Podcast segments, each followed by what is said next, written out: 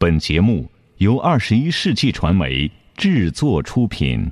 山海如此多娇，引无数英雄竞折腰。数风流人物，还看我是梁冬。大家好，我是吴伯凡。两个男人孕育五年，梁东、吴伯凡帮你坐着打通经济生活任督二脉，东吴相对论。好戏马上开场。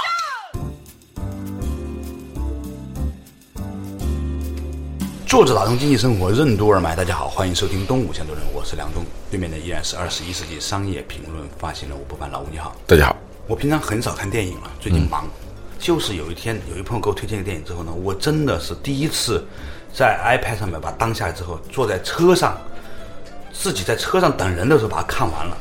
这什么片子呢？叫做《惊天魔盗团》啊，就是前段时间播了。这个片子讲催眠，讲这个心灵魔术，以后可以慢慢跟大家来分享。但是里面有个细节给我了极其震撼的体验。他讲的有一女的呢是搞那种变魔术的嘛，你知道那种变魔术不是把这铐起来，然后扔在水箱里，必须多少秒多少秒结束吗？嗯。他呢弄了一个一分钟必须铐出来的，结果呢上面呢弄了一大堆的食人鱼，那就是一种鲳鱼嘛，对对对，食人鲳，那很凶猛那个东西。然后呢，它里面那个细节就是那个女魔术师呢到点了还没完全逃出来的时候，那个食人鲳嘣就放进去了，然后唰瞬间。整个鱼缸就变红了，那种视觉意象特别震撼，就是一大堆的食人鲳一下涌进去之后，你理解那种那种情形吗？对，我很想跟你分享这种意象。它不是一条鱼，是一堆鱼过来一堆这个食人鲳，其实它就在于它是整体的，单个的你能吃多少是吧？它那食人鲳并不大的嘛。对啊，撑死了也就是一个手指。嗯，但一个呢是它多，再一个它繁殖力特别强。几年前一个新闻，就是哪个城市里头河里头发现所谓食人鲳以后，那全民都要捞啊！是那个市长发动大家都去要把那个食人鲳给捞起来，要不然它这繁殖力非常强。它是一个是吃不了人的，它是一群过来，它就把你吃成白骨。它冲过来，走的时候就一副骨架就站在那儿。对，你想它鱼嘛，一点点锯锯锯锯锯是吧？所以身上所有东西给你吃完。嗯，以至于我现在都想起有点害怕。早年呐。曾经我们在那个海南岛的时候呢，去一个温泉玩儿，它还有那种帮你吃脚皮屑的那种鱼，有没有？呃，对，小小的鱼跟手指那么大一条哈，把你的两只脚放在那个盆儿里头，小池子啊，小池子里头，其实是把脚上的那些角质、角质层全给吃掉，呃，全给吃掉。它很小，所以还是比较温柔的嘛。对，你要它的体量再大一倍，然后那个牙齿再锋利一点，是吧？但是那种意象就在于说它是怂。一群，轰，走了，没了。嗯，这种感觉，如果你扩大一点点想的话，它有点像那种集体的生命综合体。这有一类生命，它的生命是在整体当中的，它不是在个体当中的。嗯，凯文·凯利说的那种叫超级有机体，比如蜜蜂和蜂群。蜜蜂是一种动物，但蜂群也是一种动物。另外一种更高形式的生命，对，但是叫超级有机体。蚂蚁。也是这样的，你知道，在这个热带雨林里头最凶猛的动物是什么？那天我看了一个介绍，我吓一跳，不是那种美洲豹啊，不是这种猛禽猛兽，是一种叫行军蚁的蚂蚁，嗯，叫行军蚁，也有把它叫军蚁，它这个特点呢就是。蚂蚁的速度其实是非常快的，它是相对速度，就它在一秒钟可以走过它身体的八个，相当于它身长的八倍的。你无不怕你得一秒钟得跑十米，呃，速度才能跟那个蚂蚁差不多。对对对，那就相当于那个刘翔了嘛？你公共汽车十秒钟一百米嘛？对对，就是刘翔的概念。对你相当于公共汽车，你有多长是吧？你要一秒钟找八个公共汽车那么长了啊？对，挺快的。嗯。蚂蚁的本身的速度就都是比较快的。我们看说这人走的像蚂蚁似的，就是说它慢嘛。其实它的相对它的身长它是非常快的。但这个行军蚁呢，它比其他的蚂蚁的速度要更快。它在走的时候，你就直接你能感受它是走的非常快，就穿梭似的这样走。但是它之所以厉害呢，不是在于它个体的速度走得快。比如说它一个蚂蚁，它发现了一个动物，比如说一只美洲豹在一个地方在睡觉。他发现以后，他回去就报信，很快的速度回去报信。一旦得到这个消息，几万只蚂蚁就向这个地方出发。就你想，我们人这样冲出去的时候，人流他走着走着，它实际上那个速度是是不快的嘛，互相拥挤嘛。嗯，它是能够保持一个不互相碰撞、不互相拥挤，它就非常快的往前走。一群啊，一群就是这变成一个有宽度的一个蚂蚁阵啊，蚂蚁的那个阵型往前走。走的时候呢，它有个本能，这个本能很简单，就只要遇到坑坑洼洼的地方，它自动就不走了。嗯。然后呢，后面的呢过来，如果还是感觉到坑坑洼洼呢，也不走，就一会儿呢，那个坑就给填满了。嗯，然后后面的就往前走。嗯，它都走完了，这些在坑里头这些蚂蚁再爬出来，再爬出来。然后如果前面的再遇到坑，它前面的那些也自动的填下去，就它能够保证那个速度永远是最快的。嗯，一团蚂蚁就像一个橡皮虫一样。它是有弹性的，对它这个蚂蚁呢，就好像是它是一个叫行军蚁的一个动物，嗯啊，其他的呢，它只是它的一个细胞，一个细胞或者一个一个小器官，这样它形成的是一个整体的。就当行军蚁过来的时候，是一条猛兽过来了，它不是无数个蚂蚁加起来的那么一个概念，嗯，这样它行走的这个速度就能保证它最快，永远不会停顿下来，嗯。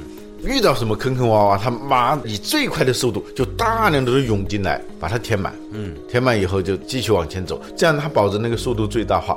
因为有可能这个动物你刚发现的时候在那儿，但然后呢就走开了，所以它就要行军般的速度扑上去。对，一旦扑上去，几万只蚂蚁，一人咬一小口，对，它就注入一种有毒，其实是有麻醉作用的一丁点这种麻醉剂。你想想，几万只蚂蚁那加起来是多少？嗯，这一头很大的动物就马上就被麻醉了，它很快的时间就剩下白骨了。就这种动物是没有办法对付的。其实，就你最凶猛的动物，你很难对付它。让我想起了那个嗯，《射雕英雄传》里面的全真七子，嗯，他们在摆个阵。我以前小的时候不知道，嗯，七个人一个阵是怎么回事？对对对，他其实是变成一个人，变成一个巨人。他不是说用七个人来打你，他是变成一个超级有机体。对，比如说在全真七子的这个见证里面哈，你去攻打任何一个人的时候，另外六个人马上围绕在你周围打你。嗯。然后呢，你换一个人打的时候，另外六个人又变成了围绕你的，所以它没有头没有尾。嗯。这种恐怖地方就在这里。嗯。所以，当七个人形成这样的一种真正的默契的配合的时候。他所建立起来的那种战斗力，嗯，绝不是一加一加一加一加一加加七个叠加在一起的。对，它形成了一种和合的生命力。我为什么那天看到那个电影里面那个食人仓那样涌下来的时候，会产生这么强烈的视觉冲击，乃至于意象呢？就是我对这种群盲式的，但是又有某种紧密联系的，好像有一个巨大的生命体超越了个体。之上的那种，它是有灵性的、有弹性的这种状态，我充满了一种强烈的那种身体上的反应，你知道吗？这种呢，哲学上叫涌现。所谓涌现，就是涌现出什么，就那个涌现啊。Imagine，就无数个巨大数量的低智能的、低能量的东西汇聚在一起以后呢，它就产生了一种巨大，就突然之间啊，就完全变成一种高智能的。一个统一体，这叫涌现。在这个过程当中呢，所有的单独的个体似乎是不重要的。比如说要填，马上出去一万个填掉，嗯，填掉就填掉了，嗯，就他关键是没有人来谈指挥他们填掉的，它是隐藏在每一个出厂元件里面的，就是每一个生命刚刚是被生出来的时候，可能就被预装了这样一个软件，对，所以。他们的那一种的个体的牺牲，就好像是一只壁虎把自己的尾巴切掉一样。比如说有一万个这样的东西哈，它不是说是服从一个外在的命令，这就是它的本能的一部分。它生来它就是一个简单的本能，就是遇到低洼的地方就自动停下来。这是一个最简单的东西，但是就恰恰是由于一个最简单的东西，就成就了一个超级生命体。超级生命体。我们今天讲的这种涌现呢，其实以前呢在失控里面有讲过，但是呢我们越来越发现呢，这样的一种力量，在现在的很多的组织形态里面变得越来越具杀伤力了。好了，稍事休息，马上继续回来。作者打通经济生活，任督二脉，东吴相对论。什么是涌现？为什么说蜜蜂是一种生物，而蜂群是另一种生物？智能有限的个体为什么能通过大量汇集合合而成高智能的超级有机体？为什么说很多智慧都跟思考没关系？欢迎收听《东吴相对论》，本期话题：生命体的智慧。不一样的商业智慧，不一样的平安银行，全领域专业金融服务，打通经济生活任督二脉，让您的财富生活轻松简单。平安银行真的不一样。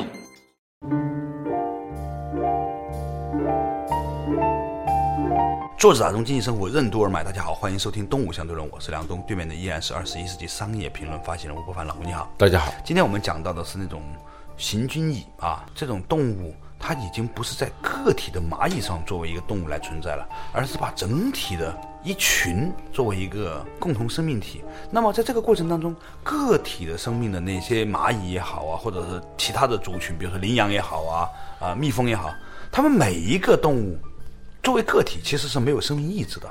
所以它也不觉得自己需要自私自利、躲避劳动、逃避危险、逃避死亡，没有，嗯，它完全是服从一个巨大的那个体系，而关键是这一些体系是没有一个总指挥的。对。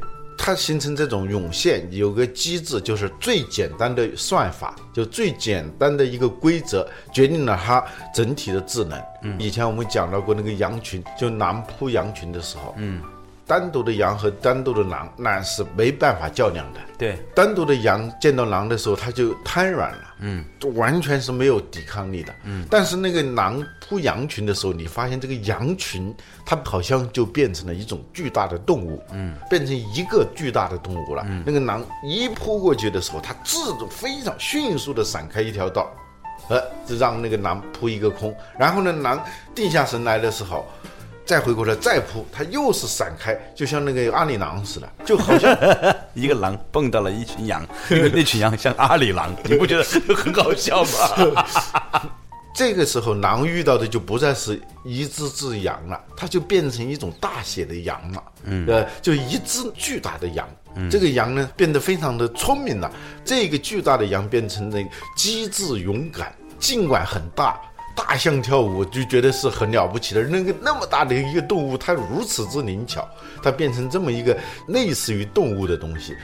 但是呢，那个动物学家一研究发现很简单，它并不是有一个那个指挥拿着旗子，是吧？我们看那大型开幕式的那个表演，那都要训练多长时间？训练一年，然后再指挥，即使是在现场也暗中都有指挥的人，啊，但他没有。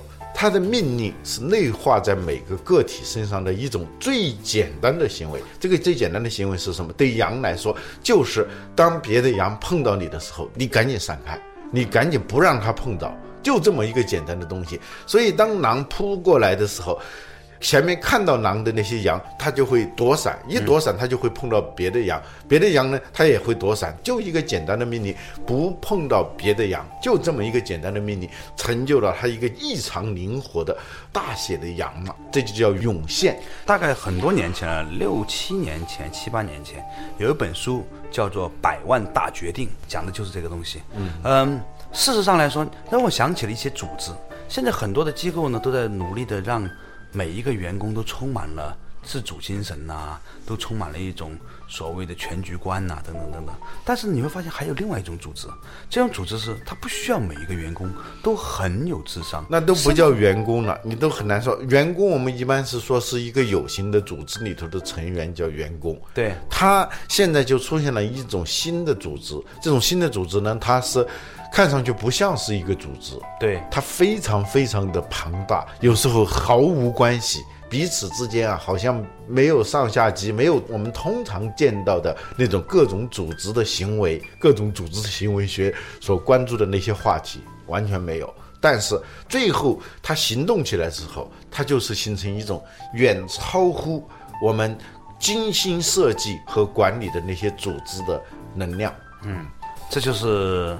什么叫企业文化？嗯，就是每一个人所相信的最基本的行为原则，而且不能多。嗯，一多就肯定有问题。就是这些个体，他们没有太丰富的大脑，没有太丰富的感情，他只需要尊重一个极其简单的原则，然后让这个原则足够大的量汇聚到一起，它就涌现出来了。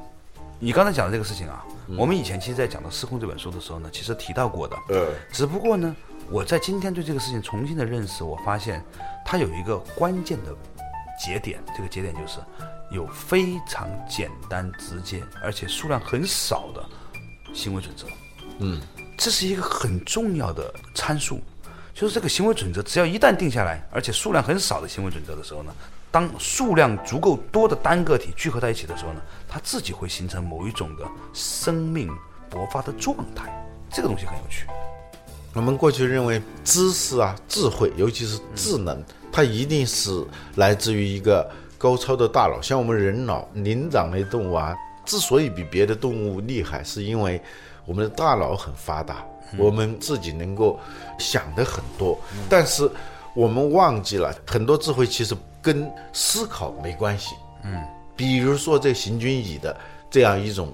见到坑，它自动停下来，就近乎本能的把它坑填满，这就是一种集体智能。而这个智能就基于一个最简单的，甚至是每个个体他连他自己都不清楚为什么要这么干的一种行为准则，这最后就形成了一种智能。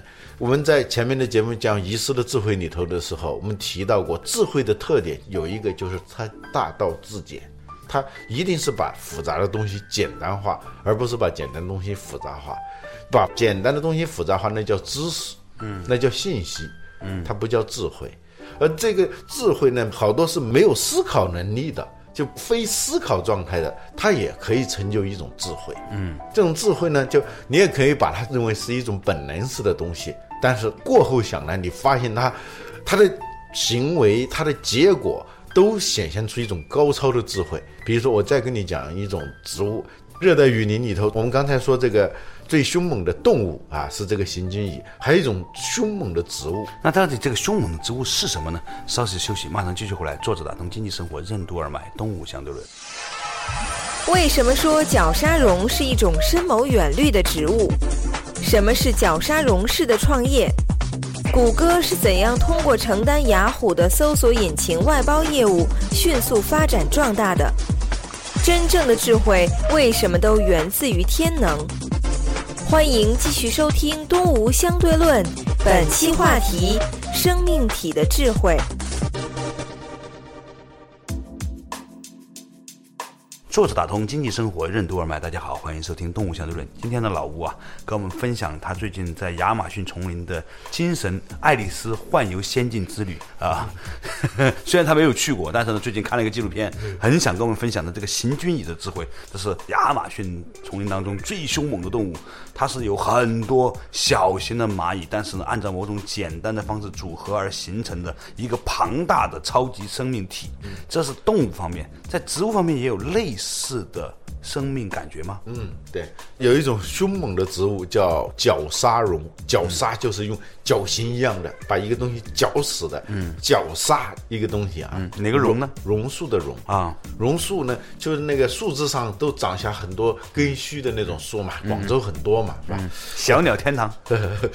绞杀榕呢，你想在那个茂密的森林里头。如果它的种子掉到地上的话，它是长不出来的。对，因为没有阳光。对，没有阳光，你就很难发芽。即使能发一点点芽，你是长不大的。植物就光合作用嘛，没有阳光，你想长大，在那样一个茂密的、拥挤的空间里头，你想占有一席之地是不可能的。但它这个角鲨蓉，它有它自己的智慧。嗯，当我们了解这个角鲨蓉的。生长特性的时候，你发现它真的是像一个深谋远虑的、充满智慧的，呃，甚至是有点、有点恐怖主义的那种智慧。嗯，它的果实被那个鸟吃掉，吃掉以后，那果肉吃掉了，那些种子是吃不掉的嘛？对，是消化不了的嘛？它就这样，它通过鸟的粪便排泄到树杈上。嗯，在树杈上呢，借助于那个粪便，它就可以发芽。嗯。它是需要养分的嘛？对，发芽，一旦它发芽以后，它不往上长，嗯，它往下长，嗯，那个根须啊就往下，这是榕树的特点啊。对，一直往下长，长到从那个高高的树杈上，一直能够触到那个地面，然后一旦接触这个地面，它就深深的扎下去。但它根一旦扎稳的时候，这个时候它才开始往上长，就是它的叶子开始往上疯狂的长，因为它能够吸收这些土壤里头的养分，这样它就迅速的往上涨，而且是缠绕着长，绞着长，就像五花大绑似的，把一棵大树就那么长，它就迅速的壮大，壮大以后就把原来的就有树杈的那棵树，真活活的给绞死了。它然后它就长起来了。它因为它要争阳光，它必须要以这种方式，它才能够有阳光，它才能够有生长的机会。所以每一个角鲨绒，它中间都是空的，都有一棵腐朽的树木。你说这个时候，我突然想起一个事儿。嗯，今天呢，我有朋友跟我聊哈，嗯，他说呢，他发现最近在企业界出现了一种现象，嗯，有一些公司啊，他自己呢很难长大，因为呢现在很多大公司都在了嘛，嗯，然后呢，他们这公司呢就被那些大公司收购。现在很多大公司为了保持持续的生长，他自己又做不出来，于是你就兼并很多小公司，嗯，这些被兼并进来的小公司啊，跟以前这个公司里面的一个部门可不一样。以前这个部门呢，他只顾自己的工作环节这个流程，他们没有什么整体观，也没有什么生意观。那这些被兼并进来的公司，以前呢都把你们这些大公司的人呢作为一个资源呢，到处去求爹爹告奶奶。但是因为毕竟在体外嘛，走流程很麻烦。结果他被你收购了之后呢，收购就像那个鸟的果实被那个鸟给吃掉，对对对蛆是那么委屈的被你吃掉，啊，吃掉了之后呢，他就我现在是你们公司的员工的一部分了。嗯，但是这些人呢，本身心里面可是有做大公司的梦想的。嗯，所以呢，他会用像在外面搞别的公司客户那种方式来搞定公司内部的各个部门。对你知道，大部分的人在公司内部，尤其一进来，你开始作为个人、作为员工，你被招到这个公司的时候呢，你看到的只是这个部门的一个小个工作环节。嗯你觉得说其他部门不配合你，还挺生气，你还是跑到老板那去告状。嗯，这种新进来的人可不这样。他们就说以前你们是我们的合作伙伴，我们高山仰止，我们在外面做小公司的时候呢，还到处求爹爹告奶奶，还要请你们出来吃饭。现在不一样了，咱们是一个公司的人了，我只要但凡比别人做得好一点点，我把我以前在搞客户的能力上打个五折，搞定公司内部的其他部门呢，他一样可以风花雪月，而且呢，他可以迅速成长。我那个朋友跟我讲，他说现在有一种小公司，它的发展策略就是，首先做个大概的形状，然后呢，让大公司觉得它很有投资价值，然后呢，也不计成本，也不计股价，整个卖身进去，只要比打工收益强一点就行了，把当时投资收回来就行了。然后呢，就进到这个公司体系内部呢，疯狂成长。因为他进了公司之后，进入公司的内网啊、看系统啊、找人呐、什么都会。做而且关键是你的那个平台过去，他要是你是在体外的时候，你要走流程的嘛，你要合作是吧？你要合作，你你要是要交钱的嘛。对，而且嗯各个部门还有什么法务啊、行政、财务啊，卡着这些合作，对吧？嗯。现在好了，人家在内部，在公司内部就没有法务啊这种行政的这种干预了，嗯，全是内部协调。但是呢，他又比一般的那种原生的土著民的那些招进来的员工呢，更具有强烈的生存意识和市场意识和整体意识。然后呢，他们这样的生长过程里面呢，迅速的把这个公司的这块业务部门全部掏空。掏空完了之后呢，借助这个公司大品牌的力量呢，去跟很多的别的公司，就是说战略谈判，因为他现在他不是小公司了，他是大公司的一员了，就做战略谈判，把各种资源全部整合好，各种人才全部整合好之后，有朝一日一接地气，拉队伍出来，再拿一个投资重新干。呃 现在北京有一些小的 IT 公司，就是用这种方法来获得他们的生存空间的。他说，你几个人自己创业，你能够弄多少人啊？比如说，举个简单的例子，你以前是个小公司，你说你要去跟那些大公司谈合作，人家理都不理你，是吧？但是你进入一个另外一个大公司之后，你代表那个大公司，想跟谁谈是跟谁谈，对啊，然后找一堆小孩来干活，在外面的那些小的乙方公司把杂活全干完了，然后呢，他只做一件事情，就是绞杀龙。你刚才讲的绞杀龙所干的事情，首先把自己委曲求全。被鸟吃了，然后找一个枝桠，然后呢，靠着这坨粉长出一点儿，然后呢往下生长，迅速的渗透到那个根基里面，然后呢，再用这个方式绞杀以前的那个母体，绞到绞到最后呢，再长出来，最后呢长成参天大树。嗯，每一个这样的公司里面都是这样，所以也很有意思。你今天晚上跟我讲这个，之前正好大概四个小时以前，他刚刚跟我讲过，现在这种模式，我就说，看来任何东西它是个生命体，嗯，在自然界里面，这样的生长模式是存在的，所以人法地，地法天，天法道，道法自然。这些人现在是模仿绞杀龙的做法开始创业。这种创业方法其实比你自己苦哈哈的在外面创业，然后找风险投资然后，一个个客户磕要好得多。嗯，你这样说的时候，我想起 Google 了。嗯，Google 它是九七年创业嘛，嗯，差不多应该是零七年上市吧，嗯，就十年的时间，这个现在势不可挡，是吧？嗯，它当时它的生长方式里头就有一点点像绞杀绒的这种方式，尽管它不知道是有意还是无意。啊，对，他刚开始你知道他出来的时候是在干什么？他跟雅虎合作，嗯，那雅虎那时候门户还是一个很主流的方式嘛，嗯，他就很卑微的充当雅虎的一个功能，他就是为雅虎做搜索，嗯，但做着做着，最后就是雅虎的所有其他东西我们现在都不用了，嗯，恐怕就剩下一个邮箱，现在雅虎中国的邮箱都关了嘛，对，嗯，就雅虎就好像是变成一个已经被绞杀、开始朽烂的一棵树木了。它借助于这个它的高大的这个身躯啊，它迅速的成长，有一点类似于绞杀荣的这种方式。所以你回过头来看啊，我们说一个公司这样成长，公司是人是有这种智能的嘛，嗯。植物这分类，那植物它连应该是连最差的、最低级的动物它都不如嘛。动物它还是那个有自由、可以自由的移动的嘛，是吧？植物就是说它不能移动的嘛。所以移动时代很重要，是吧？现在所有的 IT 公司都以移动来仔细做概念。想一想，这个绞杀荣呢，它是多么的深谋远虑啊！当然，你也可以说它毫无思考，又没有大脑，又没有神经系统，所有这些人所具备的那些东西，它都没有。你它怎么可以谈得上有智慧呢？它有本能，真正的智慧都源自于本能，因为本能是经过长达几亿年的萃取磨砺之后，由天所设定出来的。其实一种本能也可以称之为天能，就天赋予你的能量，对天赋予你的能力。可惜我们现在很多人呐、都不用自己的本能在做事情，都在用自己的思考力在做事。您的这个思考力才进化多少年？好吧，感谢大家收听今天的《动物相对论》。我们今天和大家分享的话题，其实就是从行军蚁和绞杀荣里面看到我们对于和合力量的尊重，以及对本能力量的尊重。而这些力量的背后，其实都是超越我们个人的知识和逻辑的。